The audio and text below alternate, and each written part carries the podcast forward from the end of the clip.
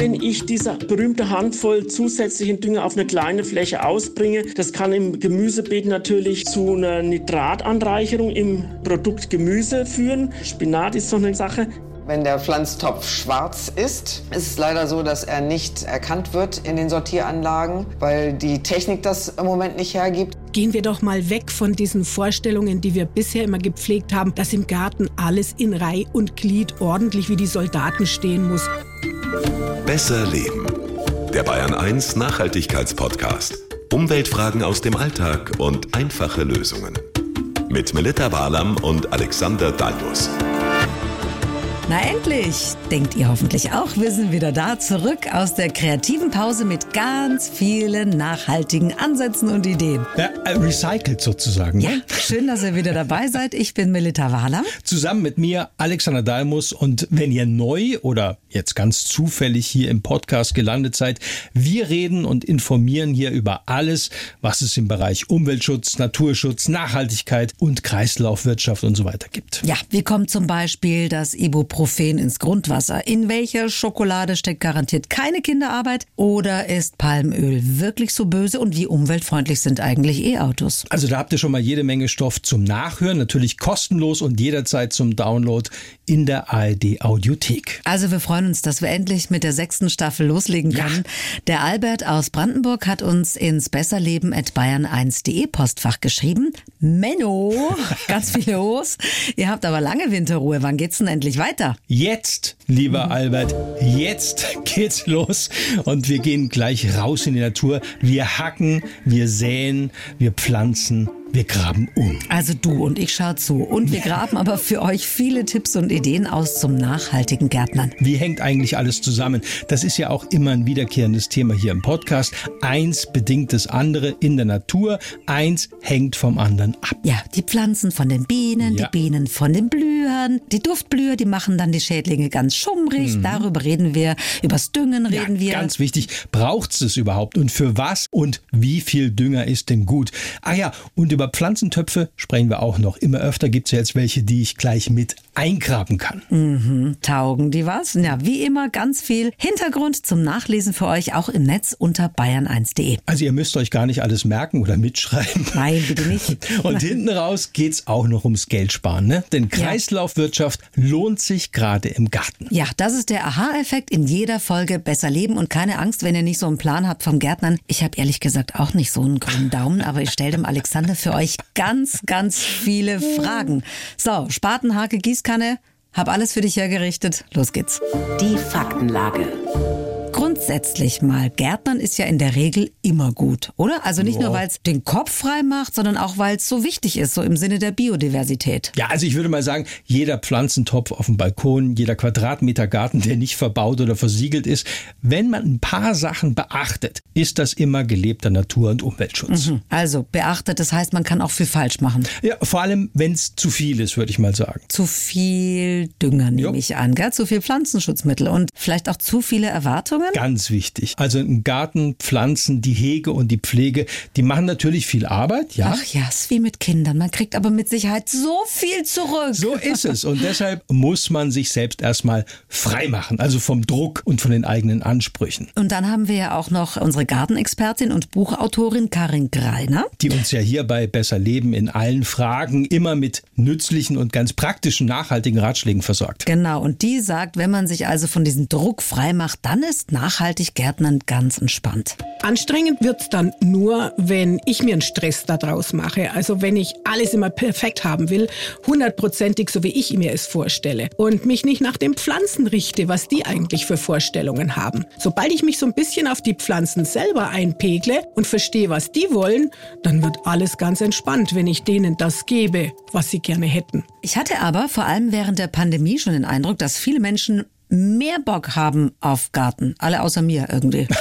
Also nach eigenen Angaben äh, sind über 37 Prozent der Deutschen tatsächlich Gartenbesitzer. Die ganzen Balkongärtner sind ja gar nicht mitgerechnet. Übrigens überproportional gern gegärtnert wird so im Alter zwischen 40 und 60 Jahren. Aha, Mhm. okay. Und äh, auch wichtig, und dann haben wir das Thema von Anfang an schon mal festgenagelt hier, wir brauchen eigentlich keine Pestizide in unserem Hobbygarten. Das ja, ja. Es gibt Schnecken, klar, Blattläuse, Raupen, aber wir brauchen jetzt nicht gleich Gift immer einzusetzen, um die loszuwerden. Okay, also die Mischung macht's oft. Darüber reden wir auch gleich noch ausführlicher. Also alles, was ich hier irgendwo drauf sprühe, kommt ja auch wieder zu mir zurück. Also über das Obst oder das Gemüse, das ich dann ernte. Und der Laie legt mhm. ja gerne noch mal eine Schippe drauf, weil er sich nicht so gut auskennt wie der Profi. Genau. Und am Ende landet dann alles wieder im Grundwasser oder in der Luft. Mhm. Stichwort Gießen. Gerade mit dem Klimawandel ist das ein wirklich wichtiges Thema auch noch. Ja, ich ne? finde 2022 war das wirklich faszinierend für alle, die gerne mal den Rasensprenger anwerfen. Also ich habe mit ganz vielen gesprochen, die irgendwann mal so im Juli aufgegeben haben. Es war ja auch sinnlos, also Wasser für den grünen Rasen zu verschwenden. Total. Ich meine, da war alles braun und im Juli weggebrutzelt. Und dann dann hat es Ende August, glaube ich, oder, oder war das im September vor allem dann länger mal geregnet und zack, war der Rasen plötzlich wieder grün. Also mhm. das wird uns auch in Deutschland in den nächsten Jahren noch beschäftigen, dieses Thema. Ja, also die Regentonne hilft, das kenne ich von meinem Papa, der hat ja. gleich fünf da stehen. Ja, oder auch für kleine Gärten oder Beete ganz gut geeignet, so großporige alte Tongefäße, die kann man eingraben und dann kann sich da drin auch das Regenwasser sammeln und dann eben wird es nach und nach wieder an die Erde abgegeben. Gut zu wissen. Also um es gleich am Anfang nochmal klar rauszustellen. Es geht in dieser Folge von Besser Leben ums Hobbygärtnern. Ja. Also wir leben nicht davon, sondern haben hoffentlich nur Spaß daran. Und so sind auch alle unsere Empfehlungen zu verstehen, die wir jetzt hier zusammengestellt haben. Im Profibereich, klar, da laufen viele Dinge ganz anders. Da geht es um Ertrag, um Einkommen oder auch um Umsatz. Ja? Und deswegen muss bei uns auch nicht alles so perfekt sein. Natürlich nicht. Also klar freue ich mich, wenn ich jetzt wie letztes Jahr so viele Tomaten dran hängen hatte wie noch nie. Und klar ärgere ich mich, wenn ich meine Zucchini so voller schöner Blüten habe und dann so die ersten kleinen Mini-Zucchini kommen und dann fressen mir die Schnecken alles weg, ja? Ja, man muss auch gönnen können, ja. lieber Alexander. Oder anders ausgedrückt, also wer einen nachhaltigen Garten hat, der muss sich damit abfinden, dass man halt nicht immer die dicksten Dinger am Strauch ja. hängen haben kann. Das sagt auch unsere Gartenexpertin Karin Reiner. Ja, aber ist denn das wirklich so schlimm? Dafür sind die Zucchini ja ganz besonders gut. Es gibt keine besseren als die, die ich mir selber im Garten gezogen habe. Und ehrlich gesagt, naja, so ein wurmbefallener Apfel, darüber freut sich auch eine Amsel und eine faule Gurke oder Zucchini, darüber freuen sich die Kompostwürmer. Und wir sind doch in den Gärten überhaupt nicht darauf angewiesen, dass wir wirklich einen Maximalertrag erzielen. Es geht um Qualität. Und da ist manchmal so ein kleiner, schrumpeliger Apfel mehr wert als der schönste aus dem Supermarkt, weil er eben unglaublich gut schmeckt und gesund ist, weil ich nichts an Chemikalien, nichts an Spritzmitteln verwendet habe. Also wir reden viel über Biodiversität und Artenvielfalt, die gehört ja auch in den Garten. Ja. Aber man sollte sich schon zu Beginn eines Gartenjahres so ein paar Gedanken machen. Was will man eigentlich? Ganz zentrale Frage. Ja, zum Beispiel möchte ich mehr Zierpflanzen, möchte ich mehr Gemüse oder, oder möchte ich mehr Kräuter. Also die Mischung macht's, hast du schon gesagt. Mhm. Und wir sollten auf jeden Fall weg von dieser Vorstellung, dass im Garten alles ja in Reih und Glied stehen muss. Ja, bisschen durcheinander, bisschen wild. Das ist genau mein Ding. ja. ja, tatsächlich bringt auch den Nützlingen, also den Vögeln und den anderen Tieren, die im Garten sind, viel mehr. Ja, und man gewöhnt sich auch wirklich schnell daran, dass nicht alles akkurat in einer Reihe steht, sondern halt einfach ein bisschen kreuz und quer querbeet und wild. Ja, Absolut. Natürlich. Ich habe zum Beispiel auch immer ums Gemüsebeet rum, so äh, diese Studentenblumen, Tagetes heißen die. Tagetes. Äh, ja, die mhm. sind bunt und, und riechen. Manch, manchmal behaupten auch, die stinken. Aber die wachsen wie blöd und sind schön buschig die Schnecken erstmal satt fressen, bevor sie sich über meinen Salat hermachen. Ne? Das ist der Trick oder die Erdbeeren. Da kommen die dann gar nicht mehr erst hin. Klappt zwar nicht immer, aber es bleibt was für mich über. Ich finde Männer, die Gärtner total süß. Wollte ja. ich nochmal einwerfen. aber was, was auf jeden Fall klappt, sagt Karin Greiner, wenn Pflanzen, die gut zusammenpassen, so Gemeinschaften bilden, mhm. wie eine WG. Ja, je mehr Vielfalt, desto besser funktioniert es. Ich habe zum Beispiel immer viel Borretsch auch drin, weil der die Bienen anlockt und die Bienen, die sind dann auch nahe an meinen Obstbäumen und sorgen dafür, dass ich dann ganz nebenbei auch wieder viele Äpfel bekomme und, und, und. So geht das weiter. Also ich mische sehr, sehr gerne viele Kräuter, die ich in der Küche brauche, wild durcheinander in meine Blumenbeete und in die Gemüse mit rein, auch unter den Apfelbaum mal gepflanzt und habe damit beste Erfahrungen. Zum Beispiel, dass an den Rosen kaum Läuse dran sind, dass am Apfelbaum wirklich auch kaum Maden zu finden sind und alles viel besser wächst.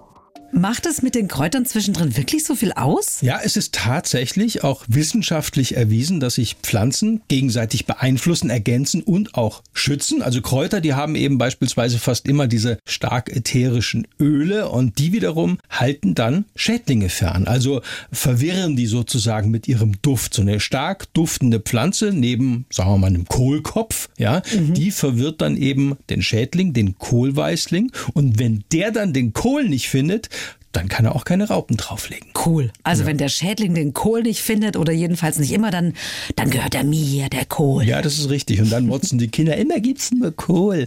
Oder Zucchini, das ist die andere Seite der Medaille. Ja, aber dann reden wir doch jetzt mal über ein wirklich brisantes Thema, ein ziemlich heikles Thema. Nicht nur für Hobbygärtner, sondern auch für die Profis immer ein heißes Eisen. Da kann man wirklich sehr viel falsch machen in diesem Bereich. Natürlich auch sehr viel richtig. Es geht ums Düngen. Das hören wir gleich. Kennt ihr schon die blaue Couch? Der Bayern 1 Podcast von Deutschlands meistgehörter Abendsendung. Spannende Menschen erzählen aus ihrem Leben. Die blaue Couch. Der Talk. Auf bayern1.de und in der ARD Audiothek. Das Problem. Wir haben das mit dem Düngen und der Schwierigkeit, richtig und gezielt zu düngen, ja auch schon mal in einer Folge gehabt von Besser Leben und zwar in der Folge zu torffreier Erde. Richtig, ja. Also könnt ihr später vielleicht nochmal reinhören in der ARD Audiothek. Ich nehme mal an, so ganz grundsätzlich düngen wir zu viel, oder? Jein. Also im Gemüsegarten trifft es tatsächlich oft zu, weil wir da als Basis dann Kompost ausbringen. Dann mischen wir noch gerne mal Asche oder so Gründüngung drunter und das alles auf einer relativ kleinen Fläche. Und da sind dann gerade diese Gemüsebeete mit Phosphor und Kali oftmals sehr stark überdüngt. Auf der anderen Seite fehlt dann wieder Stickstoff. Also beim Wimbledon-Rasen hinterm Haus ist das sicher nicht der Fall, oder? Also dass da was fehlt. Also da wird meist gut gedüngt, also mit mineralischem Volldünger. Ich bewundere das auch. Also ich habe Bäume im Garten. Ja, ich kriege das gar nicht hin mit diesem grünen, akkuraten, wie du schon sagst, Wimbledon-Rasen. Ich habe da ja. eher so einen, wie nennt man das, äh, extensiven Rasen, also wo auch Unkräuter rumstehen. Also so wie bei dir, da wird ja dann wohl zu wenig gedüngt, ja, oder? Ja, ist richtig. Ja, also so, dass es eben äh, oft ein bisschen lückig aussieht, vermoost könnte man auch sagen. Das ist dann so eher mein Rasen. Ja. Süß. Also ich sag's mal ganz ehrlich, mich überfordern alleine schon diese Dünge Düngeregale im Gartencenter. Ja, da gibt's ja wirklich für alles ja, Dünger. Stimmt, für ja. Hortensien, für Rosen, für ja. Orchideen, für Kräuter und so weiter. Boah, kann man nicht einfach irgendeinen so Universaldünger nehmen? Siehst du? Und da sagt Hubert Siegler von der Bayerischen Landesanstalt für Weinbau und Gartenbau in Veitshöchheim, genau das ist nicht gut. Wer wirklich ganz gezielt düngen möchte, dem empfiehlt er tatsächlich Bodenproben zu nehmen. Bodenproben. Ja. Ernsthaft jetzt? Ja. Und damit latsche ich ins Gartencenter. Ja, wie das genau geht, kann man auch bei der LWG Veitshöchheim nachlesen. Die Universaldünger bringen auch ein Ungleichgewicht in den Garten hinein. Also diese ganz gezielte Bodenproben, Düngerproben mit der Düngeempfehlung, dann kann man ganz gezielt düngen. Stickstoff kann man noch über einen Nitratschnelltest, den es im Fachhandel gibt, auch noch selbst durchführen. Ältere Sträucher, Rosen, Bäume, Hecken oder auch Ziersträucher oder auch Obststräucher, die brauchen relativ wenig Dünger, weil sie wurzeln tief und holen sich dort auch Nährstoffe. Kräuter, vor allem die mediterranen Kräuter wie Rosmarin, Lavendel, Salbei, Thymian, die brauchen eigentlich nichts. Nur Zitrus, Rhododendron, Heidelbeeren, die benötigen einen Spezialdünger, also das sind sauer wirkende Dünger, weil die den niedrigen pH-Wert benötigen, um erfolgreich zu sein. Und diese ganzen speziellen Rosendünger für Tomaten oder auch Beerendünger, die braucht es eben dann nach Meinung von Hubert Ziegler eigentlich nicht mehr. Und jetzt noch flüssig oder fest, was ist da besser? Also der Flüssigdünger wirkt eben sofort und den darf man aber dann auch nicht überdosieren. Am Blatt kann es dann unschön werden, sage ich jetzt mal. Und diese salzhaltigen Mineraldünger, die wirken ebenfalls sehr schnell mit einem anderen mit einem längeren Effekt da arbeiten organische Dünger und die wirken dann langsam bis mittelfristig und haben auch ganz gute Effekte im Boden, also für die Bodenstruktur, für das Bodenleben. Gerade bei torffreier Erde haben wir ja schon mal mhm. erzählt, mhm. ist das ganz wichtig. Ja, Kompost, das haben wir schon angesprochen, mhm. ist die Basis und ich habe mich eingelesen, Hornspäne oder Hornmehl wird ja. da noch gern genommen. Ja, das ist so der klassische Biodünger. Wer es lieber vegan mag, für den gibt's auch zum Beispiel Melasse, das ist äh, aus der Zuckerrübenherstellung über oder Maltaflor, das fällt bei der Malzherstellung an, das kann man auch nehmen. Mhm. Was ist denn mit diesen Schafwollpellets? Das ist doch der neue heiße Scheiß, oder? Ich meine, sind die so effektiv und gut, wie, wie ich gelesen habe? Ja, also Hubert Siegler von der Landesanstalt für Wein- und Gartenbau in Veitshöchheim, der kann die tatsächlich nur empfehlen, weil es so ein kleiner Zusatzverdienst für die Schäfe auch ist. Solche Pellets sollte man rechtzeitig ausbringen, also schon im März in das Beet einarbeiten, weil die müssen aufquellen. Das dauert mit der Umsetzung, bis aus diesen Pellets die Nährstoffe freigesetzt werden. Das dauert seine Zeit und ist im Frühjahr, weil der Boden noch kalt ist, dauert das auch etwas länger, sodass wir dann, wenn wir im April, Mai starten, dann eine gewisse Grundbevorratung an Nährstoffen schon vorliegen haben. Was glaube ich ganz wichtig ist, zu viel Dünger das ist ganz, ganz schlecht. Ja, gerade für Gemüsepflanzen. Also nehmen wir mal Spinat, Mangold oder auch so Salate. Bei Gehölzen, da kann es auch zu Schädigungen führen. Mhm. Und was wir auch noch zusammengestellt haben, das sind so natürliche Düngerhilfen. Ja. Kaffeesatz zum Beispiel. Ja, sammle ich auch, ja. Also man muss nur ein bisschen schauen, dass es nicht schimmelt, lässt sich aber super einarbeiten, finde ich, in Substrat, also auch im Rasen oder unter der Hecke, sodass ich dann den pH-Wert dort so ein bisschen senken kann. Kaffeesatz hat ja so einen leicht sauer wirkenden Effekt. Gerade bei besonders kalkhaltigen Böden ist das sehr gut als Ergänzung. Mhm. Also für Pflanzen, die das brauchen, das Ja, Rhododendron, Zitruspflanzen, die eben dieses saure Milieu brauchen und auch lieben. Und wir haben für die spezielle Brennnesseljauche, die muss man erstmal ansetzen. Auch was für euch zusammengestellt auf bayern1.de, wie ihr das dann anwendet und wie lange es dauert und wann ihr das ausbringen könnt. Was es nicht alles gibt. Mhm. So, jetzt kommen wir noch zur Plastikvermeidung. Der Teufel steckt im Detail. Immer gut, immer nachhaltig, weniger Plastik. Stichwort Pflanzentöpfe. Da gibt's ja mittlerweile öfter auch Alternativen. Ja, das stimmt. Also Töpfe aus recyceltem Plastik, Töpfe aus Bioplastik, aus sich zersetzenden Materialien, die man gleich mit eingraben kann. Also da ist einiges auf dem Markt. Ja, also grundsätzlich ist es doch schon mal gut, Plastiktöpfe zu nehmen, die aus recyceltem Material hergestellt wurden, oder? Ja, aber da muss man wirklich sehr genau hinschauen, was da draufsteht. Mittlerweile wird viel behauptet und nicht alles ist so, wie wir uns uns das als Verbraucher dann auch vorstellen, steht zum Beispiel auf dem Topf tatsächlich drauf aus 100 Prozent Altplastik. Also nicht 20, 40, 60, sondern wirklich 100 Prozent. Ja, und manche Hersteller sind so ehrlich und schreiben drauf, wenn sie es technisch nicht schaffen, also 95 Prozent oder so. Aber auch beim Begriff Altplastik muss man echt vorsichtig sein. Ja, also ich erinnere mich, wir hatten es mal in der Folge von Besser Leben darüber. Alt bedeutet oft nur, dass es Reste aus der Plastikproduktion ja. sind, also Überhang, genau. Recycling. Ja, genau, also nicht in dem Sinne, wie wir es gerne verstehen würden, nämlich irgendwie so aufgearbeitetes Plastik aus dem gelben Sack oder so. Nee, also nur das, was übrig geblieben ist, wird dann nochmal neu hergenommen. Und wichtig, weil wir gerade dabei sind, ein kleiner Beitrag ist es schon mal keine schwarzen Pflanztöpfe mehr zu kaufen. Genau, weil mhm. die in der Sortieranlage nicht erkannt werden und dann einfach raus sind aus dem Kreislauf. So ist es. Es gibt zwar mittlerweile auch schon schwarzes Plastikmaterial, das dann auch der Nahinfrarotscanner erkennen kann, aber bei schwarzen Pflanztöpfen ist das in der Regel eben nicht der Fall. Wie schaut's denn dann aus mit Bioplastik? Das klingt doch gut. Ja, da haben wir wieder das Dilemma, auch Plastik, das nicht auf Erdölbasis hergestellt wurde, verhält sich leider genauso, nämlich dass es quasi unverantwortlich unverrottbar ist, also über 100 Jahre irgendwo rumliegt. Und äh, mhm. außerdem haben es die Versorger nicht gern im Verpackungsmüll, weil Bioplastik ab so einem gewissen Anteil den Recyclingprozess stören kann. Und deshalb empfehlen die Hersteller von Bioplastik im Kleingedruckten, dass man es lieber in die Restmülltonne werfen soll. Es ist so bescheuert, weil dann ja. ist es natürlich auch wieder raus aus dem Kreislauf. Genau. Oh Mann, also kommen wir mal zu den Töpfen, die man mit eingraben kann, die mhm. sich im Boden zersetzen. Ich hätte da ja Hemmungen, das zu machen. Funktioniert das wirklich so gut? Beate Tehell, die ist ja Agraringenieurin an der Lehr- und Versuchsanstalt für Gartenbau Ahlem, das ist in Niedersachsen, und die hat es ausprobiert bei den Profigärtnern. Unterm Strich sagt sie, ja, funktioniert. In dieser Mitpflanzkategorie muss man unterscheiden zwischen Töpfen, die ja, leider über ein Jahr brauchen, bis sie sich zersetzt haben. Aber es gibt eben auch welche, die innerhalb von, ich sag mal, einer Saison denn auch wirklich verschwunden sind. Das ist aber generell dann nicht schlimm, wenn da beim Umgraben noch Teile vom Topf vorhanden sind, oder? Das irritiert natürlich viele, aber das ist mit diesen kompostierbaren Folien in der freien Landwirtschaft ja auch so. Also die werden dann zum Teil untergepflügt, aber der Landwirt hat noch länger was davon, bis es sich dann endgültig zersetzt. Na toll. Aber in der Kultur, also bei den Profigärtnern, da funktionieren diese Töpfe gut, ja, weil die haben es raus. Naja, das ist immer so eine Sache. Also äh, funktionieren tut's schon, aber es kann eben dann mal sein, dass sich so ein Topf auch schneller zersetzt. Der mhm. muss ja dann irgendwo noch im Laden stehen oder, mhm. oder im Gartencenter oder wo auch immer und wird verkauft.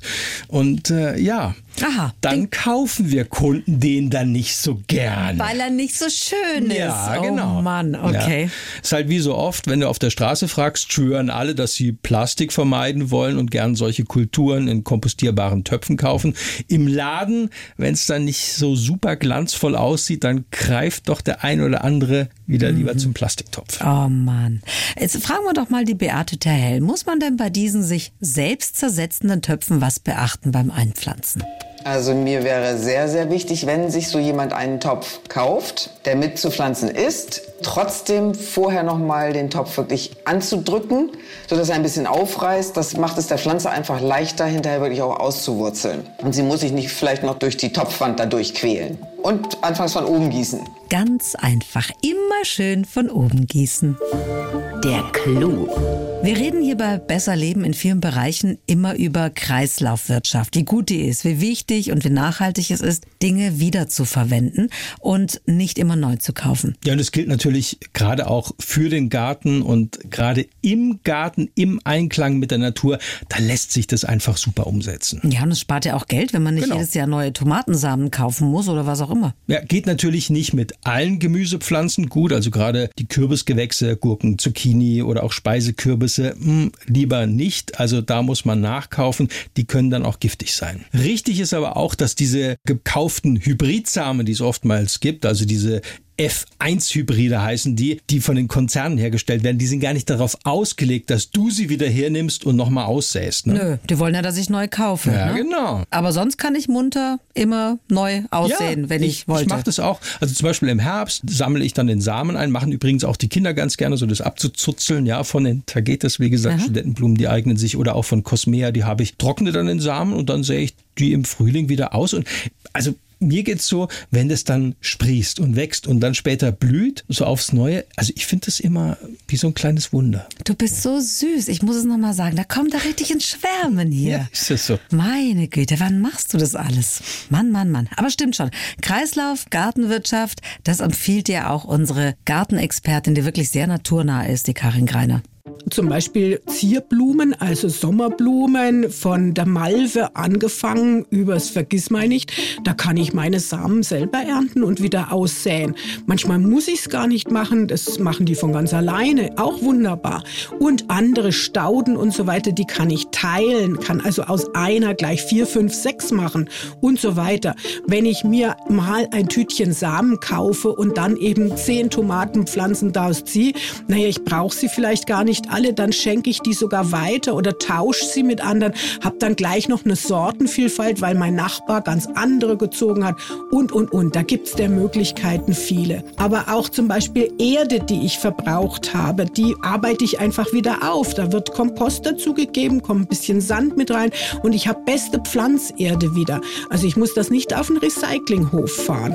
Das gilt auch fürs Herbstlaub übrigens. Also das ist ja auch Winterschutz und man muss es nicht unbedingt zum Wertstoffhof fahren, um es dann irgendwo im Container zu entsorgen. Frostschutz ist es auch und später auch als Humus super gut. Also nicht nur für die Bodenlebewesen, sondern eben auch für den Nährstoffhaushalt im Garten. Diese ganzen Infos, speziell auch zum Samen selbst ziehen, zur Lagerung, welche Pflanzen sich eignen, welche nicht, die haben wir nochmal schön für euch online aufbereitet. Das könnt ihr alles nachlesen unter bayern1.de. Und wie immer freuen wir wir uns auch über Post von euch im digitalen Briefkasten unter besserleben.bayern1.de. Da könnt ihr uns gerne eure Anregungen und auch Empfehlungen schicken. Ah, es hat gut getan, wieder zusammenzusitzen. Fand ich auch. Und ich muss sagen, ich schaue dir so unglaublich gerne beim Gärtnern zu, weil du bist da so glücklich. Das ist so schön. Nein, ehrlich, also wir hoffen, es hat euch gefallen. Empfehlt uns gerne weiter. Lasst uns ein Abo da, falls ihr es nicht ohnehin schon getan habt. Ja, und seid gerne wieder in der kommenden Folge dabei. Dann geht es ums Fahrrad, um E-Bikes, um genau zu sein. Also grundsätzlich mal um Fahrräder mit Elektromotor. Genau, die sind sehr stark gefragt, aber eben auch sehr teuer. Ja. Und deswegen schauen wir uns mal speziell den Gebrauchtmarkt an. Wie ist das mit gebrauchten E-Bikes? Dem Akku, dem Antrieb, auf was kann ich da achten und Was so weiter. kann ich sparen? Wir freuen Ja, uns, wenn ihr wieder am Start seid. Bis dann. Die Bayern 1 Premium Podcasts. Zu jeder Zeit, an jedem Ort. In der ARD Audiothek und auf bayern1.de. Bayern 1 gehört ins Leben.